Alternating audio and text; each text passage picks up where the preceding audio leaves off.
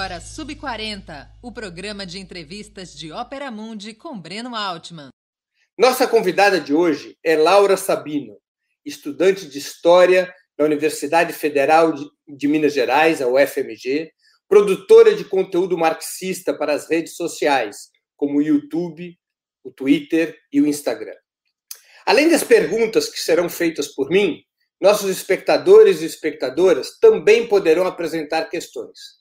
Na medida do possível, essas serão transferidas à nossa convidada para que possa responder. Boa noite, Laura Sabino. É, a você, por razões óbvias, nem irei perguntar se é sub-40, que é a nossa pergunta tradicional aqui no programa. Vou te perguntar, mas vou perguntar a sua idade e mais que isso, que você me conte de onde veio e como chegou. Tua trajetória, Laura. Oi, Breno. Muito obrigada pelo convite. Sou sub-40, só um pouquinho sub-40, né? Eu tenho 20 anos. Agora estou caminhando para 21, agora dia 18 de agosto. É, contar um pouco sobre minha trajetória. Então, meu nome é Laura Sabino. Eu nasci na periferia é, de Belo Horizonte, um lugar que o nome é Ribeirão das Neves, né? É uma é região metropolitana de BH, é uma periferia, um lugar muito empobrecido, em, em que tem mais de, de cinco presídios, né? No mesmo, na mesma cidade. É, é uma população muito empobrecida por, e falta políticas públicas. É uma população é, que aqui em Minas Gerais está entre é, com maior índice é, de, de, criminalidade, de analfabetismo. Então, eu vim desse lugar e eu cresci dentro de uma casa onde se debatia é, temas sobre esquerda. Eu cresci vendo as pessoas em reuniões falando sobre a importância de um orçamento participativo, por exemplo, ou como que a, é, aquele lugar ali precisava de fato de que os moradores fossem escutados, né? Porque em Ribeirão das Neves a gente tem um problema, que é eu cresci ouvindo é, os, os apresentadores de televisão, que hoje, inclusive, é um deputado estadual, chamando Ribeirão das Neves de Ribeirão das Trevas. Então, isso mexe muito com a autoestima. É, e isso é um problema que a gente tem, porque o sonho das pessoas de Ribeirão das Neves era conseguir dinheiro para comprar uma casa em Belo Horizonte. Isso é uma coisa bem, bem problemática. Bom, o que mais que eu posso contar da minha trajetória? Eu cresci indo em escolas públicas. Deixa, deixa, deixa, perdão por te interromper. A tua família é uma família de esquerda? Teu pai, tua mãe? A minha família é uma família de esquerda. A minha mãe é de esquerda, ela é formada em história, apesar de que ela não, não exerce a profissão. E meu pai, ele também é formado em história. E ele é muito ativo politicamente. Quando eu era pequeno, ele era mais. Hoje em dia, ele é menos. Qual é, a, qual é o envolvimento? Qual é a atividade política do seu pai? Ele tá então, tá meu pai. Partido, movimento social? Quando eu era criança, meu pai era filiado ao PT.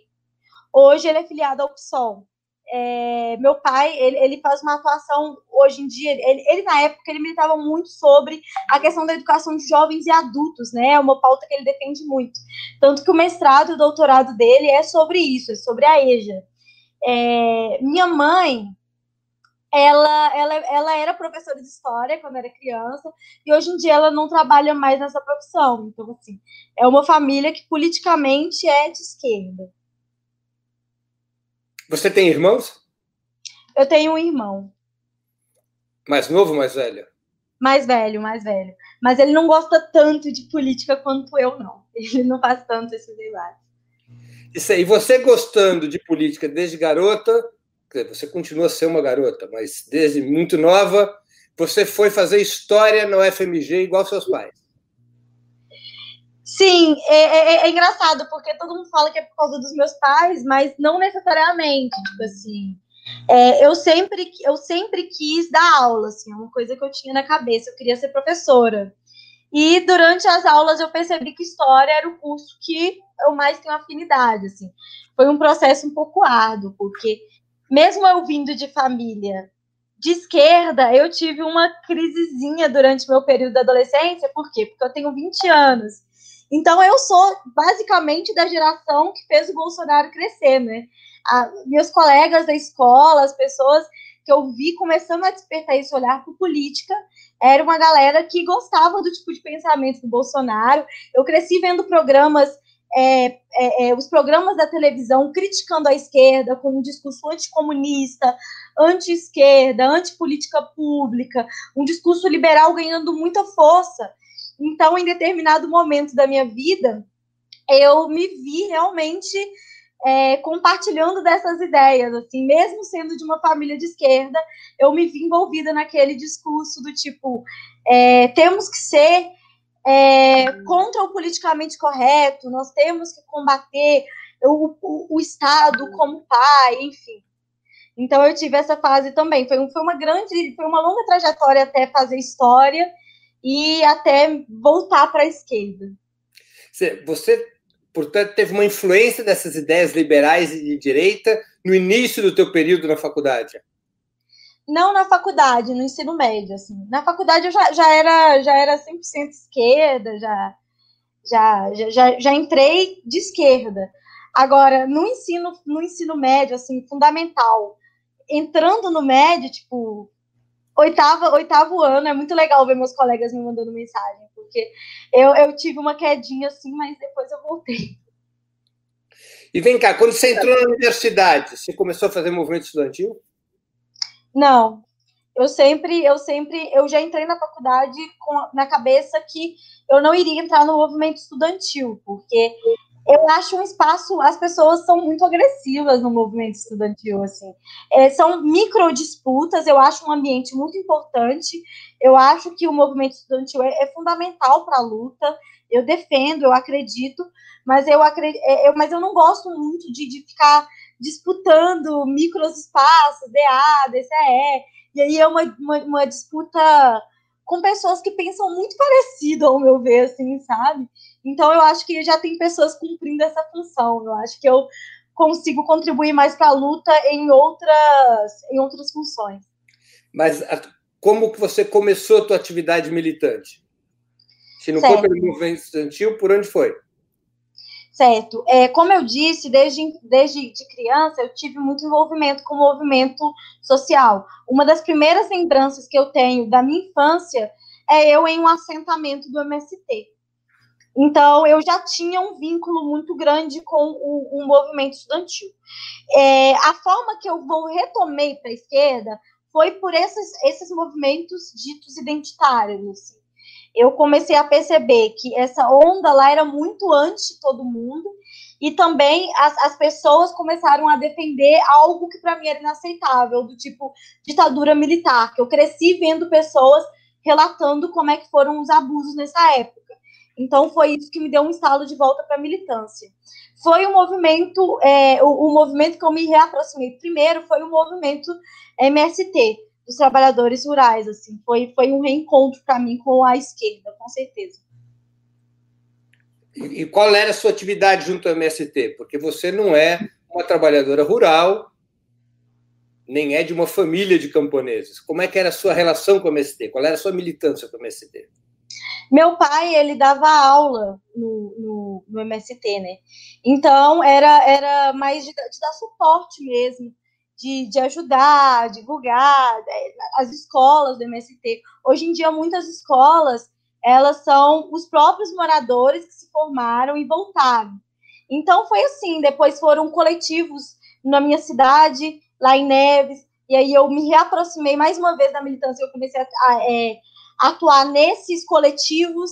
Então foi, foi, foram várias coisas de uma vez assim que, que eu comecei a atuar e meu trabalho militante. E você combinava sua militância de apoio ao MST com o estudo na universidade? Sim, eu, eu, eu faço isso ainda, né? Eu, eu, eu faço isso. Hoje em dia eu tenho muitos. Eu faço. Hoje em dia, na verdade, é complicado para mim falar, porque eu tô no movimento LGBT daqui de Belo Horizonte, em coletivos feministas, é, em coletivos do meu antigo bairro lá, em Neves.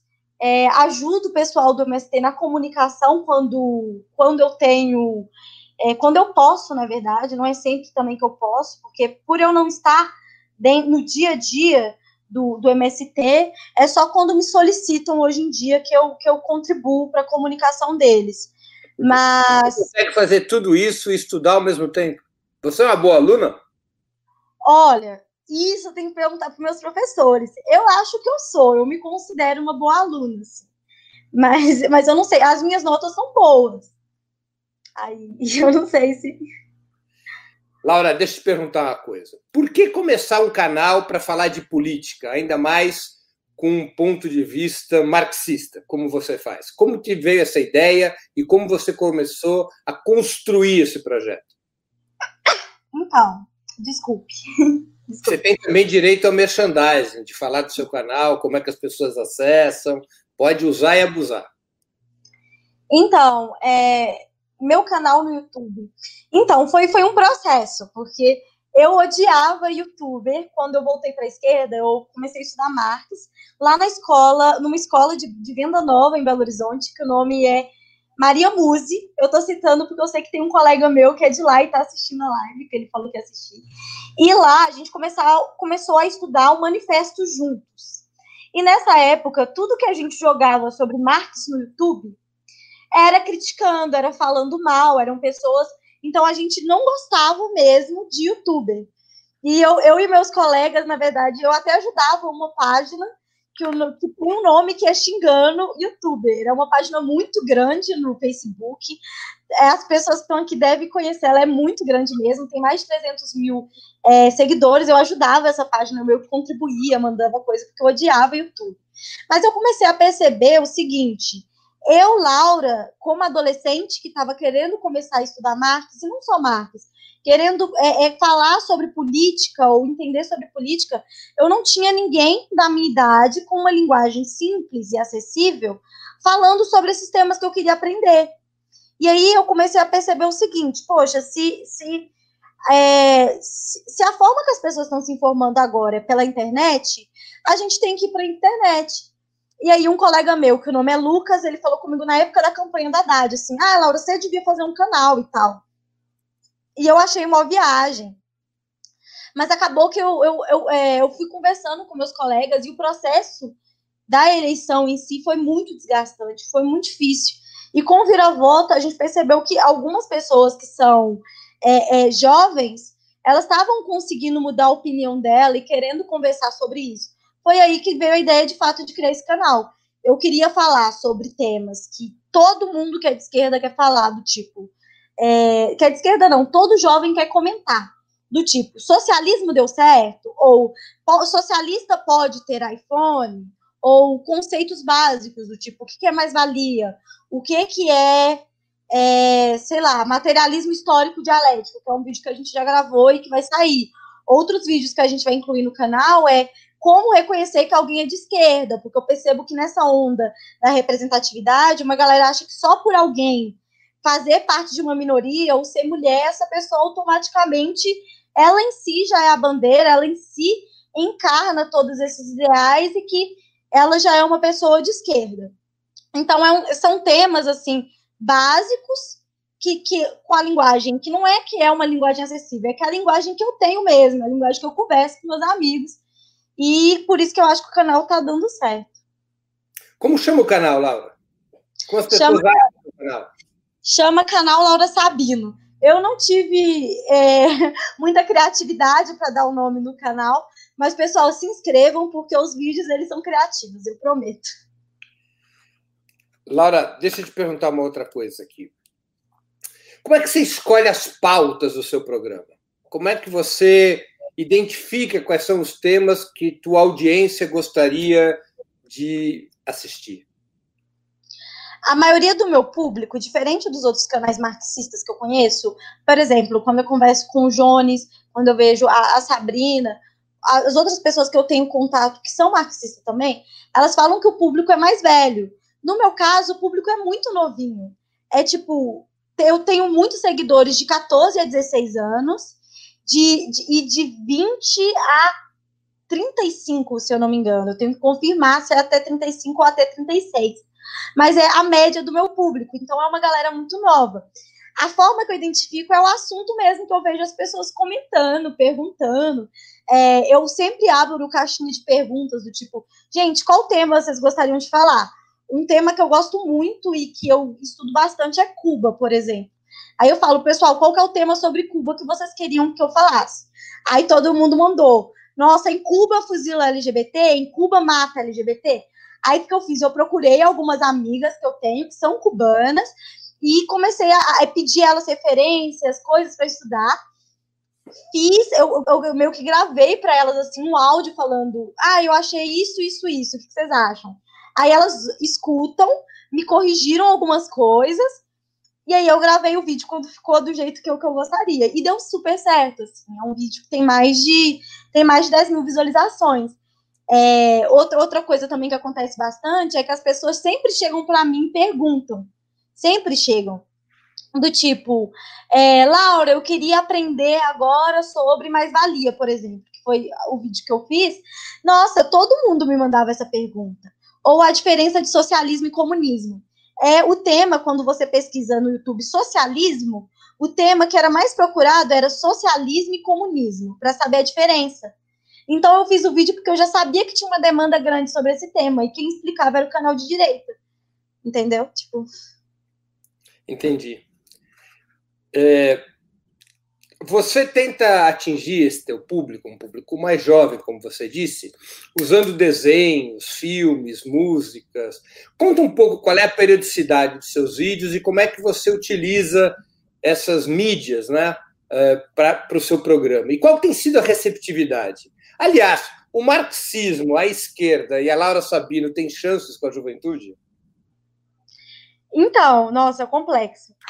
Ó, vou começar pelo mais simples. As mídias, né? As mídias que eu uso nos vídeos. Eu sempre procuro ver, é, é, pensar em vídeos que eles, as pessoas já assistiram, muita gente já assistiu, é, porque eu tenho um colega que o nome dele é Lucas, ele participa de um, de um programa nosso que o nome é Boteco Comunista, que é um projeto nosso. E o Lucas, eu falo com ele, Lucas, você é muito inteligente. O que, que é esse projeto?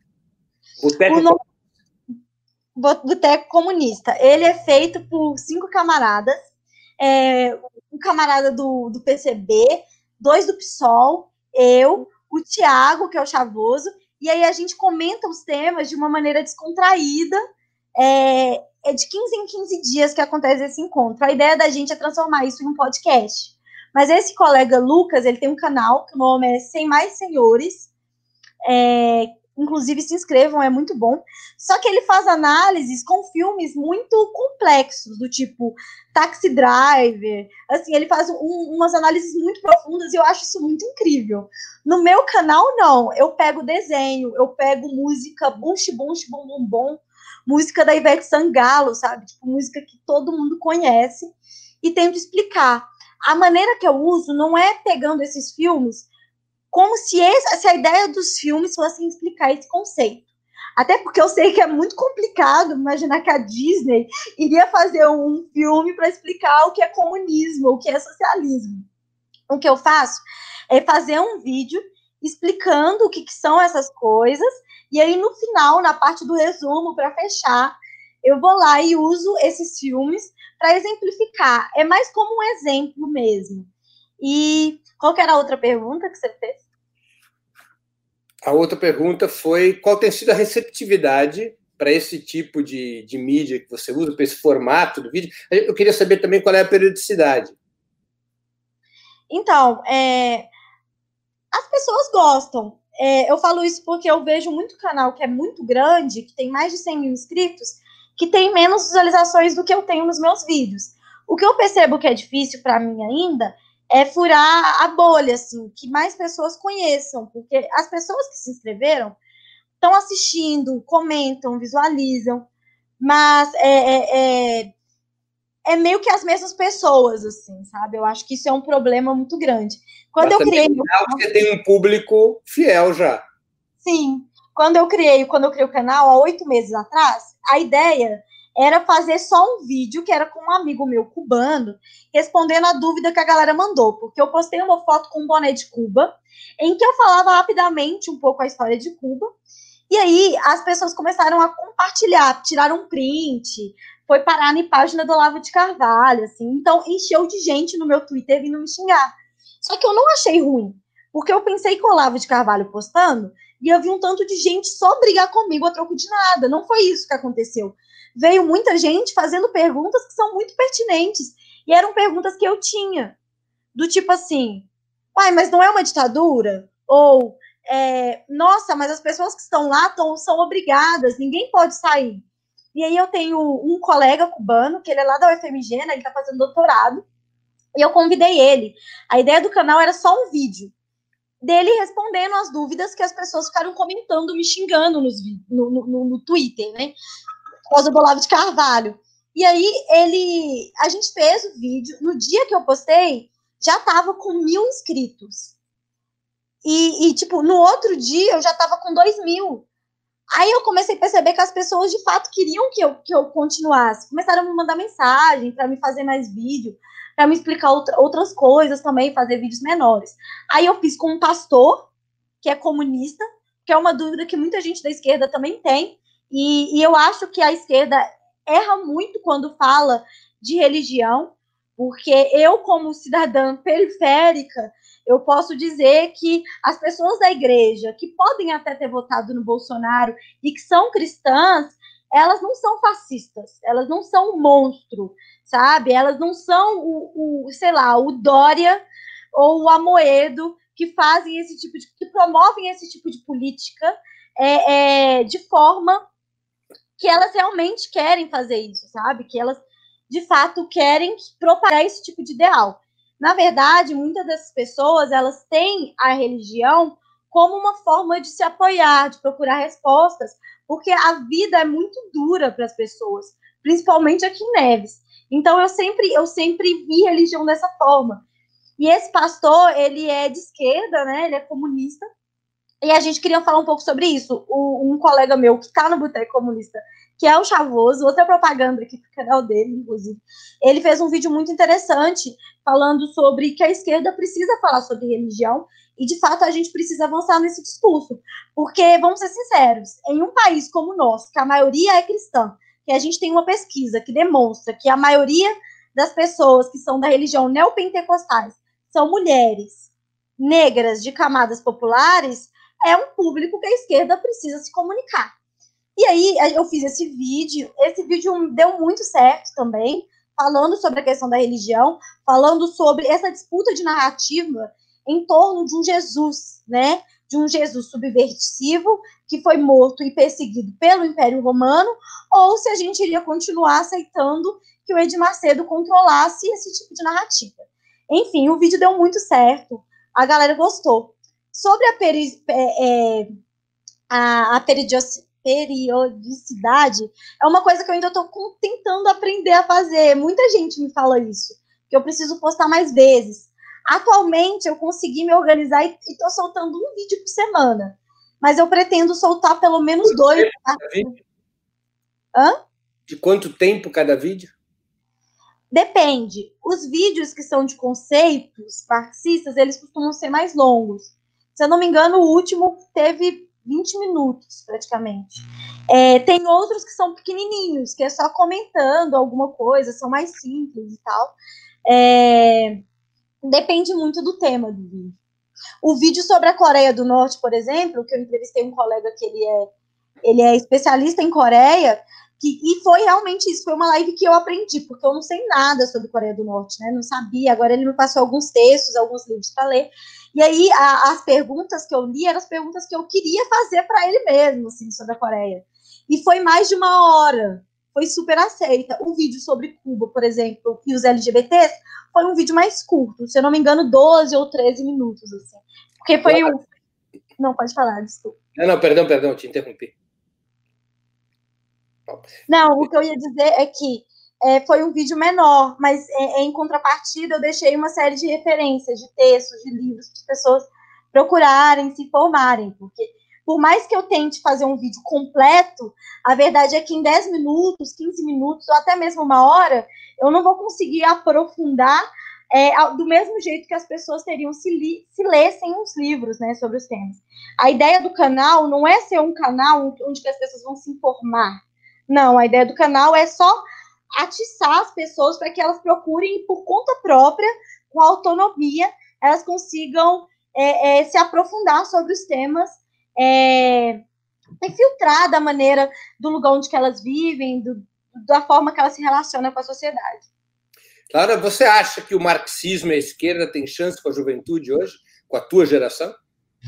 Sinceramente, eu acho que o marxismo tem mais chance com a juventude do que a esquerda é, conciliadora. Sinceramente, vou te falar por quê.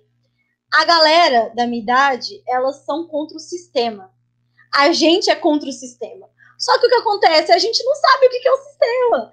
As pessoas, é, assim, eu, lembro que meus colegas, eles ficaram, ficavam revoltados com coisas que eles não sabiam dar o nome. Que a gente não sabia dar o nome. Eu me coloco no meio disso também, assim. Porque, imagina, eu com 20 anos na escola, a professora falava sobre desigualdade social. O partido que estava no poder é um partido de centro-esquerda. Então, o que, que a gente pensava? Não, isso tá desse jeito por causa do partido que está no poder. Só que não, quando a gente vai se aprofundando, a gente entende que existe um sistema, que o Brasil tem toda uma construção histórica, qual é o contexto. E assim, eu acho que a narrativa da direita é uma narrativa muito inteligente. É uma narrativa mais inteligente do que a nossa. Por quê? Porque eles falam que são contra tudo que está aí. E aí eles falam isso com tanta convicção que a gente acredita que tem pessoas, na verdade, que tem pessoas que acreditam que alguém que está 20 anos como deputado sem fazer nada, de fato está ali para mudar o sistema, de fato representa uma nova política, sabe? As pessoas estão sedentas pelo novo, mas elas não sabem novo o quê. Então, eu acredito que é, é, é, as pessoas da minha idade ninguém mais está querendo votar em alguém que no outro dia vai estar tá de mãos dadas com Renan Calheiros, sabe?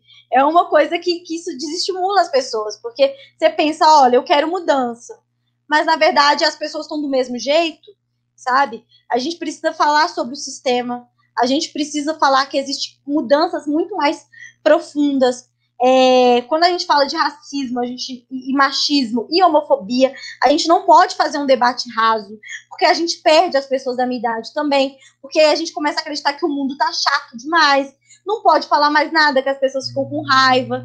Então, não é que eu acho que a esquerda não ganha a juventude, é que eu acho que a, a forma que a gente está levantando nossos ideais é, é, tem nos prejudicado, sabe? Uma coisa que eu sempre falo, por exemplo, a família. A direita fala que eles defendem a família. E, e as pessoas acreditam nisso. Só que quando vem uma pandemia como a que a gente está vivendo, mostra que não. Quem defende de fato que seu avô não morra é, de, por Covid é a esquerda. Quem não quer que o seu pai saia para trabalhar em plena pandemia e quer assegurar direitos básicos para ele é a esquerda. Então é uma coisa que a gente que a gente precisa dizer, sabe? Laura, deixa eu ler algumas perguntas dos nossos espectadores. É aqui, eu vou tentar unificá-las um pouco para facilitar. O Carlos Hortman tinha perguntado, um pouco você já respondeu. Laura, quando percebeu a importância da batalha na comunica comunicação na esquerda radical? Eu vou juntar com uma outra pergunta do João Lucas. Laura, qual, na sua, qual a sua visão sobre a militância online? Então, eu percebi a importância da gente fazer um debate revolucionário, um debate marxista, pelo motivo que eu falei. A gente, de fato, representa uma mudança no sistema. E se as pessoas estão com raiva do sistema, então vamos mostrar uma saída de verdade. Não é, não é o novo que, na verdade, está velho. É o novo de verdade. É romper com as estruturas de verdade. Não é, é mostrar alguma coisa que, que, que, que que melhora, mas não resolve. É apresentar uma mudança que de fato vai resolver a vida das pessoas a longo prazo.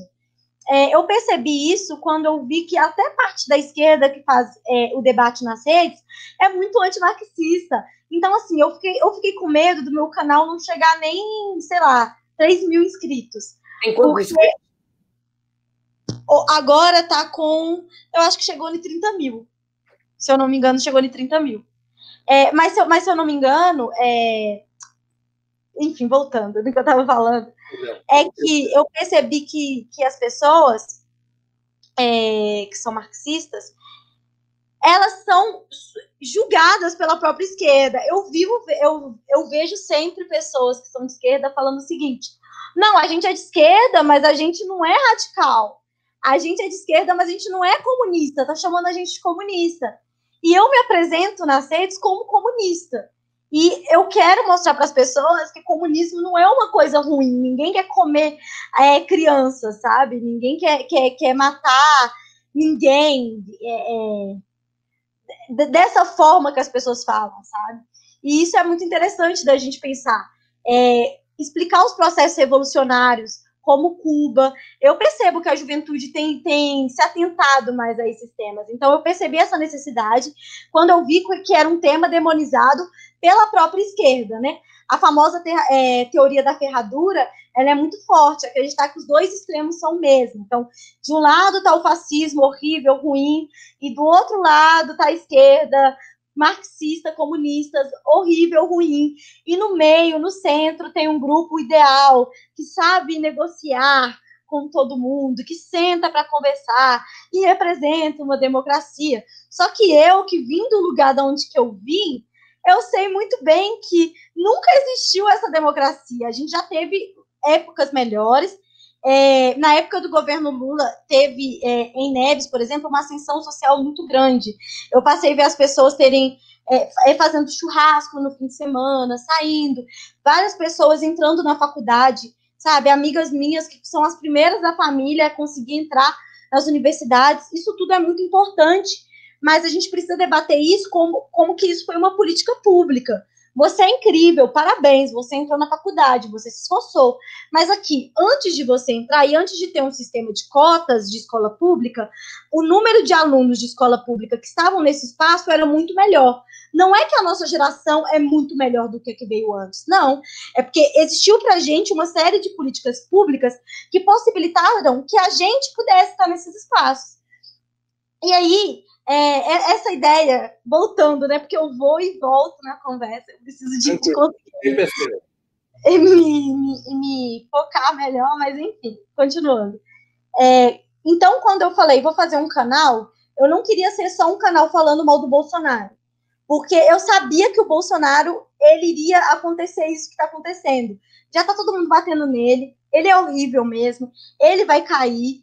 Mas quando a gente olha que tem pessoas do Partido Novo que estão batendo Bolsonaro, eu digo: olha, é o momento da gente radicalizar o discurso, porque senão as pessoas vão acreditar que a pauta é anti-Bolsonaro e não anti a política que fez o Bolsonaro estar tá no poder hoje, sabe? A política que mantém ele de pé. Então, eu acho que a esquerda tem mais do que chances com a, a, a, a juventude. Mas a esquerda não pode ficar ter medo de falar que é de esquerda, não, sabe? Essa ideia de que a democracia é que antes a gente vivia um mundo lindo, e aí quando o PSDB sentar na mesa para negociar com o partido que está no poder e fazer uma aliança, as coisas vão voltar a ficar lindas, é, não cola, porque as coisas não estavam lindas assim, sabe? O genocídio da população negra se agravou, mas as coisas já não estavam ótimas antes a taxa de feminicídio aumentou, mas as coisas não estavam maravilhosas antes, sabe? A gente de escola pública agora está na faculdade, mas assim, é muito difícil. Eu tenho colegas que não têm dinheiro para pagar passagem para ir para a universidade. Então, são coisas que a gente precisa debater, assim, tá no momento da esquerda radicalizar no discurso e assumir que é de esquerda e assumir as diferenças que tem com a direita. Porque se a gente tentar se aproximar da direita, aí a juventude não vai ter vontade nenhuma, porque a direita só bate na esquerda. Para a direita, eles não veem diferença nenhuma. A direita não tem medo de falar que o The Economist, por exemplo, é uma revista comunista. Bota fé? E a esquerda tem é, acredita que se ficar nesse, nesse discurso republicano, a direita vai, vai, vai falar: não, a gente, a gente te entende, você é importante. Isso, isso não vai acontecer. Não vai. Deixa, deixa eu ler aqui uma pergunta de outro espectador, é, do Lute Bizin. Como você enxerga o movimento LGBT no momento? Bom, é, eu, como a sigla B do movimento LGBT, eu enxergo como um movimento extremamente necessário, extremamente importante, um movimento é, extremamente fundamental sabe, para fazer. Quando a gente fala de movimento LGBT, a gente precisa dizer que é, a população transexual tem expectativa de vida até os 35 anos. Isso é uma realidade material. O que, que a gente não pode se perder no meio desse trajeto é confundir a nossa luta. Qual que é a nossa luta? Eu acredito que o movimento LGBT não pode ter como meta querer ser é, é, os opressores no sentido de a gente quer tomar o lugar dos héteros. Ou a, a nossa luta é para fazer que pessoas LGBTs ocupam posição de poder dentro das, é, das empresas. Sabe? Isso acontece muito no movimento feminista também, que é um movimento que eu faço parte, que eu me organizo coletivamente. E aí, falando do movimento LGBT, vou trazer esse gancho para o movimento feminista, porque se encaixa nos dois. Que é o seguinte: eu vou fazer um vídeo que é falando sobre o Diabo Veste Prada, e o quanto que existe, é explicando o feminismo liberal usando o Diabo Veste Prada. Eu percebo que o sonho das mulheres não é que, é, é, não é que, é, sei lá, a gente consiga construir um espaço em que todas as mulheres serem livres. Não, elas querem ser as mulheres de terno e gravata que vão chegar na empresa e todos os funcionários vão carregar água na peneira para agradar elas, porque afinal de contas, isso seria a forma das mulheres ocuparem esse espaço né? Isso é extremamente problemático. Por quê? Porque enquanto a gente fala de mulheres brancas ou até mesmo mulheres negras ocupando esses, esses cargos de chefia nessas empresas, a gente está ignorando que vão ser mulheres que vão ficar em, em posição subalternas. Eu não quero mulheres trabalhando em cargo, em cargo subalterno para eu poder ser uma mulher de terno, é, sendo super chique, fazendo, sabe, é, girl power. Eu não acho que é por esse caminho. A luta ela passa pela, pela coletividade. A partir do momento em que a gente adota que o pipoqueiro da esquina é oprimido pela filha do Silvio Santos, aí a gente está começando a contorcer, fazer um contorcionismo para explicar uma realidade, sabe? O movimento LGBT, para mim, é a mesma coisa. Teve uma polêmica essa semana sobre o Tami, né? O Tami, ele é um rapaz transexual e ele sofreu uma série de homofobia, porque a empresa Natura, já começa aí o erro, né? A empresa Natura, e todo mundo começou a defender a Natura, eles tiveram um crescimento muito grande, e aí a, a direita começou a atacar ele. Essa semana ele anunciou que vai sair candidato a vereador por um partido de direita. Isso não deveria assustar a militância, mas assustou. Por que, que assustou a militância? Porque as pessoas acreditam que só pelo fato dele ser trans, ele é um aliado da classe trabalhadora, que ele se importa com a demanda das pessoas, que ele quer que ninguém seja oprimido. E não é isso. Isso não é verdade, sabe? É, se não, se fosse assim, o Fernando Holliday, que é jovem, negro e, e gay, seria o maior revolucionário que a gente estaria teria no Congresso, entendeu? E a gente sabe que não é assim. Então, quando a gente debate esses temas importantes, tanto no movimento LGBT como no, no, no movimento feminista e os demais movimentos, a gente precisa de, de, debater que tipo de representatividade a gente quer fazer, qual tipo de, de, posição que a gente quer que esses movimentos tenham e qual que vai ser a função desses movimentos para a emancipação de todos os grupos sociais. É uma coisa que eu falei hoje. É, a gente está aqui fazendo uma, uma mobilização porque está acontecendo um despejo de uma maneira truculenta aqui em Minas Gerais, e, e eu me pergunto onde é que está essa galera que é, é, super progressista. Não, eles não são super progressistas. Eles só são anti-Bolsonaro. Mas está tudo bem ser anti-Bolsonaro. Hoje em dia, até o Dória é, é anti-Bolsonaro. Isso não significa que você está a favor do povo. É possível ser anti-Bolsonaro e dar ração humana para crianças pobres de uma escola sabe? De escola pública. É isso, mais ou menos. Desculpa se eu estendi muito na resposta. Imagina, Laura. Deixa eu perguntar uma coisa que tem a ver com esse tema. Como é que você lida com polêmicas culturais? Você que tem engajamento no movimento feminista, LGBT, como é que você lida com polêmicas culturais que atravessam a própria esquerda? Por exemplo, como o debate sobre lugar de fala. E se você não tem medo, ou qual a sua opinião sobre algo que também tem discussão, que é a cultura de cancelamento? Tá, é, são dois temas interessantes. Primeiro lugar que eu, eu falo de um espaço, né? Eu sou uma mulher LGBT, feminista, militante do movimento LGBT, marxista, periférica. Eu não vejo como é que essas lutas são excludentes uma da outra. E, e, e eu vou te falar uma coisa que isso já é do ponto de vista da, do, do, meu grupo. Eu, eu, eu milito é, em um coletivo de movimento feminista marxista. Isso quer dizer que a gente acredita que as opressões passam pela classe. É o que eu falei mais ou menos sobre a questão é, do pipoqueiro da esquina não ser oprimida pelo filho do Silvio Santos. E também por acreditar que todas as mulheres devem ser livres, né? A gente não quer que tenham mulheres servindo outras mulheres. Certo? Digo, dito isso, que eu falo de um espaço. Eu vejo a representatividade como um debate, um lugar de fala, um debate importante. Mas eu não acredito que ele deva fechar o diálogo. Todos nós falamos de um espaço. Você, Breno, por exemplo, você é um homem hétero, jornalista. Você fala desse espaço, você fala desse lugar. Isso não pode significar que você não possa e não deva falar sobre movimento LGBT e movimento feminista, por exemplo. Eu estou citando os dois movimentos que eu faço parte, que aí eu, eu, acredito que a galera não vai implicar comigo, porque eu tenho lugar de fala, inclusive, nesses dois movimentos, e eu me sinto mais à vontade de falar em nome deles. Eu acredito que não é por você ser homem que você não tenha direito, mas é interessante a gente pensar muito nisso que você fala de um espaço, isso significa que você é, está vendo de uma outra forma. Não significa que sua contribuição não seja importante para o debate, muito pelo contrário, sabe? É muito importante ter terem homens debatendo sobre isso, porque a ideia de um movimento social, pasme, Breno, é conseguir ganhar a adesão da sociedade. Se a gente ficar falando como um clube da Luluzinha, só entre nós, só entre nossas bolhas, isso vai gerar um problema muito grande, que é a gente não vai conseguir fazer é, é, essas pautas avançarem socialmente. A gente vai poder tá, tá, tá, é, crescer muito no debate entre nós. Já tem mulheres que estão falando aí do, do, do, do fim do gênero, abolir o gênero.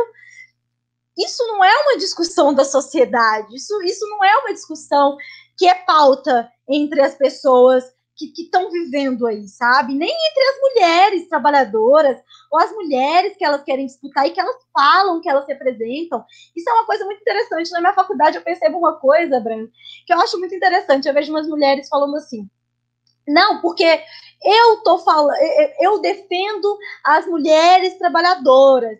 E aí tu vai ver o discurso dela é falando nenhum macho presta. E aí, quando eu volto para casa à noite, eu vejo que o discurso das mulheres que elas dizem na faculdade que estão defendendo, as mulheres de verdade estão lá lutando para que os filhos voltem com vida para casa, porque tem medo da polícia matar no caminho de casa. Então, elas podem se falar, não, eu estou defendendo, mas a verdade é que a realidade ela é muito mais complexa do que algumas pessoas colocam que são, sabe? Então, eu vejo o lugar de fala como um lugar importante. Eu acho que é, é, fundamental a gente pensar assim, mas eu acho que isso não pode ser motivo para você interditar a fala do outro, deixar de escutar, deixar de tentar promover pontes de diálogo com outras pessoas, sabe? Laura, eu vi você dizendo num programa seu que leu todos os livros do guru da extrema-direita, Olavo de Carvalho. Para que, que você fez isso? Aproveitou alguma coisa? Quais as ideias mais absurdas que você leu na obra desse famoso escritor? Então, eu tô lendo os livros da direita. O, o, próximo livro que eu vou fazer, o review, é o, é o livro. É, o nome do livro é Livro Negro do Comunismo. Chama assim o livro, já é problemático o título em si.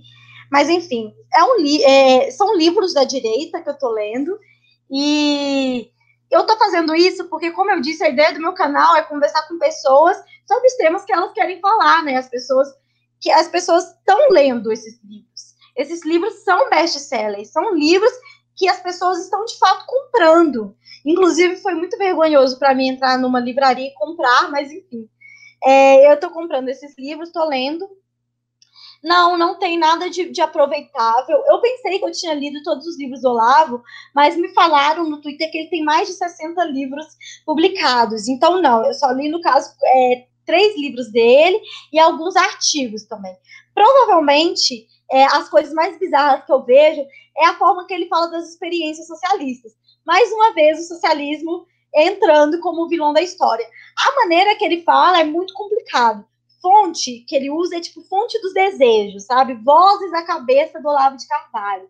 Não é uma fonte confiável. É, o que eu estou tirando de aproveito disso é porque agora eu entendo os argumentos.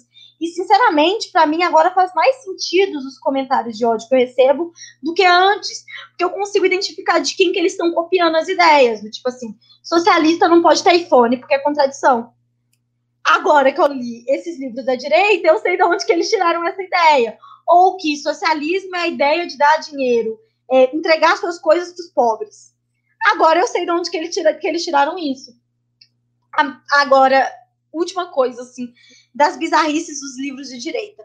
Provavelmente a maior bizarrice que eu vi não foi no livro de, de Olavo de Carvalho, é de um livro que eu já fiz a, a primeira parte dele, que o nome é Não Senhor Comuna, que ele tenta literalmente, sério, literalmente ele fala que refuta Paulo Freire em duas laudas. Tipo assim, literalmente. E aí ele pega aquela, aquela ideia de Paulo Freire que ele diz que não existe saberes maiores ou saberes menores, que na verdade o que existe é saberes diferentes. E aí o que, que ele faz a respeito disso? Ele simplesmente, é, mano, ele ignora completamente o que, que o Paulo Freire está dizendo. Porque quando Paulo Freire diz, diz isso, ele não está querendo dizer que a, a, os conhecimentos construídos socialmente ou os conhecimentos escolares devem ser ignorados. Não, ele está querendo dizer que existe outros saberes também e que todos esses saberes também são muito importantes e eles devem ser levados como saberes populares, enfim. E aí esse, esse, esse nesse livro eles falam o seguinte que, que Paulo Freire está dizendo que crianças pobres não deveriam estudar nem aprender matemática e o português correto. É isso, o argumento dele é esse. Cruel. Lara, deixa eu ler mais algumas perguntas dos nossos espectadores.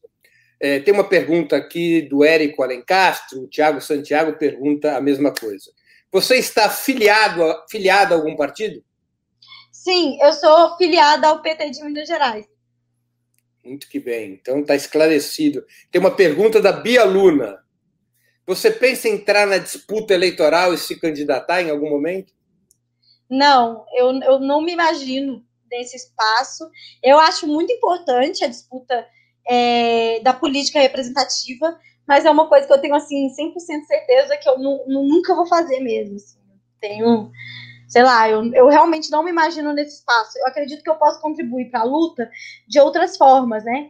Isso, inclusive, é uma pergunta que me fazem bastante, que eu acho é, é, que eu acho até interessante da gente falar, que é sobre disputa eleitoral, a pessoa começa a ganhar a mínima visibilidade possível, que é o meu caso. Tipo, eu, eu converso com um público muito específico, muito pequeno, e aí muita gente já quer que eu saia candidata por causa disso. Mas não, gente, isso, isso daí é uma coisa ruim. Inclusive, traz oportunistas para a política, sabe? É, a gente pensa que só se faz política disputando a cargo, e eu não quero fazer política disputando cargo. Lara, nós estamos começando, nós estamos chegando no final. Eu vou te colocar alguns temas e vou te pedir, é um exercício entre nós, que você responda sinteticamente sobre esses temas, dando sua opinião, tá bom? Governos Lula e Dilma. Necessários. Necessários. Positivos, negativos? Tá, positivos. É, eu acho que foi, foram governos que fizeram a, a, a população voltar a ter voltarem a sonhar, assim, sabe? Eu vi minha família. Porque a gente, principalmente na esquerda radical ou no marxismo, a gente tem uma ideia que pensa assim: tem que destruir tudo, ou começar do zero, ou essas, essas mudanças, elas não são revolucionárias, então elas não são importantes. A gente precisa dizer o seguinte: ninguém vai ter tempo para ler marcas de, de, de, barriga vazia. Eu não acredito na política do quanto pior, melhor. Pelo contrário, eu acredito que a, a, esse tipo de, de coisa, o sofrimento, só endurece as pessoas, só deixa elas com menos vontade de, de participar dos debates, mais cruéis, sabe? A pessoa chega, de, em, chega em casa cansada, liga o Jornal Nacional, pega aquilo tudo, não filtra, é um contexto propício para ódio, e eu acredito que nos governos do PT, é, as pessoas, quem passava fome, muitas pessoas que passavam fome, deixaram de passar fome, e isso é incrível. Isso é uma coisa que não é revolucionária no sentido marxista, mas é uma revolução na vida da pessoa, é uma revolução numa família. Ter pessoas que antes não estavam nas universidades e agora estão, é sim uma questão muito importante. A dignidade das pessoas é importante. Acreditar que as pessoas só devem ocupar esses espaços, aliás, acreditar que pobre não vive, não tem, não, não, não, não, não, não tem planos, não tem sonhos, é ignorar completamente uma parte do que é ser humano né? Então eu acho que esses foram pontos altos do PT. Partido dos Trabalhadores e Lula. Partido dos Trabalhadores e Lula.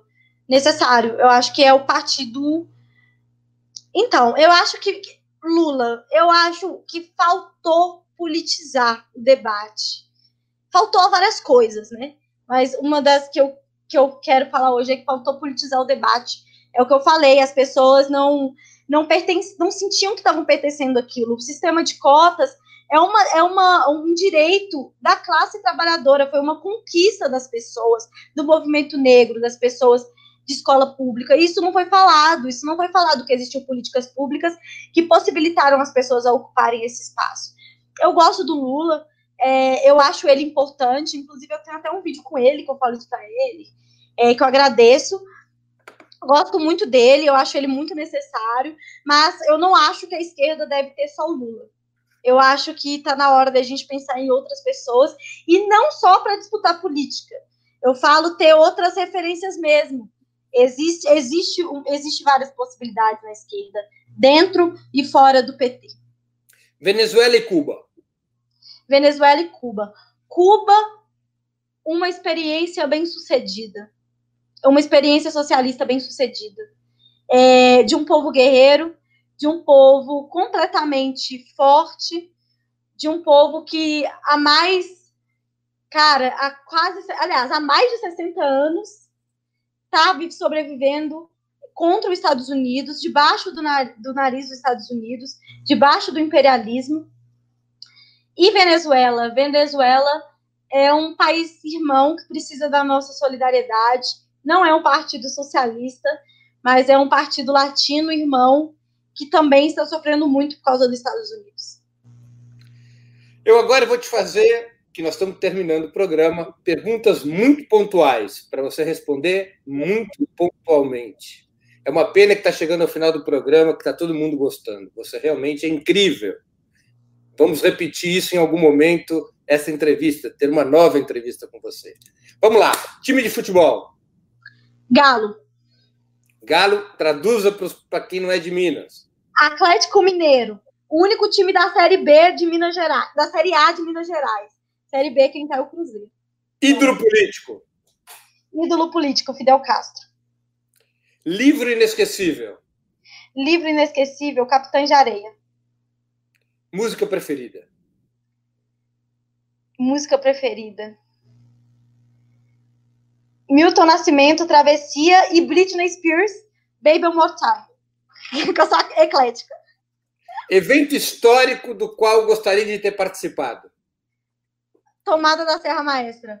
Eu muito, queria muito ter participado. Filme marcante. Filme marcante. Cara, eu tô indo em Cuba. É Cuba e o Cameraman. Eu choro toda vez que eu assisto. Mas o meu filme preferido é Central do Brasil.